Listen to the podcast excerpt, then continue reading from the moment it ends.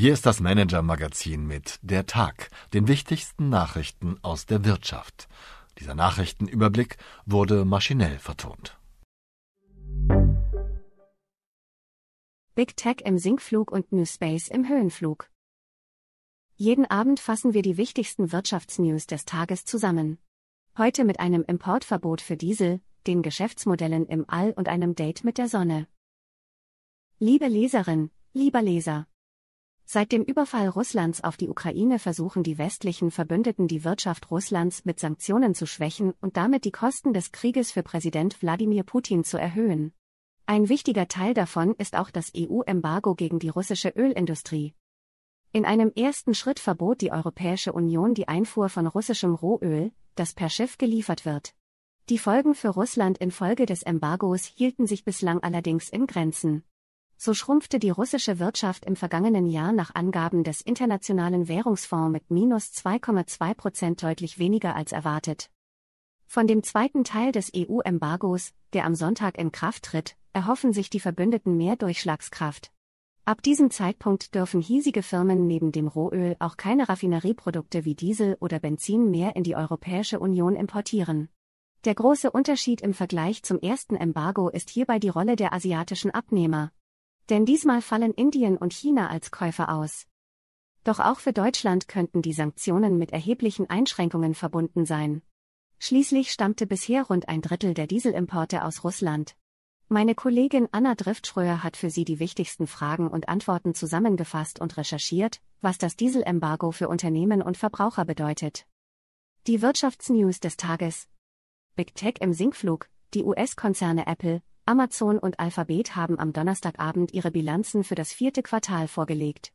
Eins hatten sie alle gemeinsam, die Erwartungen von Analysten und Anlegern konnten sie nicht erfüllen, die Aktien knickten ein. Während Apple und Alphabet mit der Umsatzentwicklung enttäuschten, störten sich die Investoren bei Amazon vor allem am mauen Ausblick. Da zugleich der US-Arbeitsmarkt sehr robust ist, kehrte am Freitag auch die Angst vor weiteren kräftigen Zinserhöhungen zurück. Auch dies belastet den Technologiesektor, Kryptowährungen im Höhenflug. Nach der Pleite der Kryptobörse FTX im November 2022 waren die Preise für Bitcoin, Ethereum und Co. eingebrochen. Doch seitdem erholen sich die Kurse wieder.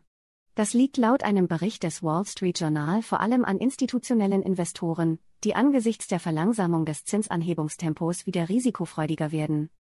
Autobauer im Sturzflug. Der US-Autobauer Ford hat im vergangenen Jahr sein ohnehin niedriges Ziel in Höhe von 11,5 Milliarden Dollar deutlich verfehlt. Wir haben 2 Milliarden Dollar an Profit auf dem Tisch liegen lassen, zeigte sich Konzernchef Jim Farley enttäuscht. Mit einem aggressiven Sparprogramm will Farley nun die Kosten wieder in den Griff bekommen, Entlassungen und Werksschließungen nicht ausgeschlossen. Was uns sonst noch beschäftigt hat. Das Kreditproblem der Immobilienfirmen, Europas Immobilienunternehmen haben sich in den vergangenen Jahren mit günstigen Darlehen geradezu vollgesogen. Allein in diesem Jahr werden davon rund 390 Milliarden Euro fällig. Angesichts der steigenden Zinsen wächst nun der Druck auf die Bilanzen. Eine Studie, die meinem Kollegen Christoph Rottwilm exklusiv vorliegt, zeigt, wie nervös die Branche inzwischen ist. Das Managementproblem der Lufthansa, auch die Lufthansa fällt im Vergleich zur Konkurrenz zurück. Hier liegt die Ursache aber nicht bei den Wettbewerbern, sondern im Konzern selbst. In einer neuen Folge unseres Podcasts Das Thema sprechen unser Luftfahrtexperte Michael Makatschke und Chefredakteur Sven Klausen über die Verzweiflung von Konzernchef Carsten Spohr und seine Strategie gegen die Blockade aus den eigenen Reihen. Das Lichtproblem der Läufer. Viele Hobbysportler können in den dunklen Monaten nicht die gleiche Leistung bringen wie etwa im Sommer. Nun aber werden die Tage wieder länger und unsere Laufkolumnistin Sonja von Opel meint, es ist Zeit für ein Date mit der Sonne. Das China-Problem der Autobauer. Seit Jahren fallen deutsche Autobauer in ihrem wichtigsten Markt China massiv zurück. Im Vergleich sind viele Modelle von NIO, Büt und Co. in Sachen Antrieb und digitale Angebote inzwischen überlegen. Unternehmensberater Christian Maloney erklärt in einem Gastbeitrag, wie deutsche Autobauer nun reagieren sollten. Die besten Originaltexte aus dem Economist, wir bleiben bei den Themen China und Autos. In diesem Jahr wird der chinesische Hersteller Büt voraussichtlich mehr Elektroautos auf den Markt bringen als E-Auto-Pionier Tesla. Das Unternehmen wird an der Börse gefeiert, auch weil es in vielen Aspekten dem weltgrößten Autohersteller Toyota ähnelt, wie unsere Kolleginnen und Kollegen vom britischen Economist beschreiben. Die Economist-Redaktion hat sich diese Woche ebenfalls mit dem Embargo gegen die russische Ölindustrie beschäftigt. Die Kollegen haben herausgefunden, wie Russland die Ölsanktionen mit Hilfe einer Schattenflotte aus Behelfsöltankern umgeht. Warum der weltweite Ölhandel dadurch unübersichtlich und gefährlich wird, erfahren Sie hier. Meine Empfehlung für den Abend. Völlig abgehoben, Raumfahrt war früher ureigenstes Terrain staatlicher Organisationen. Doch spätestens seit dem irren Weltallrennen der möchtegern Astronauten und Milliardäre Elon Musk, Jeff Bezos und Richard Branson hat sich der Flug ins All zu einem florierenden Wirtschaftsbereich gewandelt, in dem auch europäische Firmen mitmischen wollen.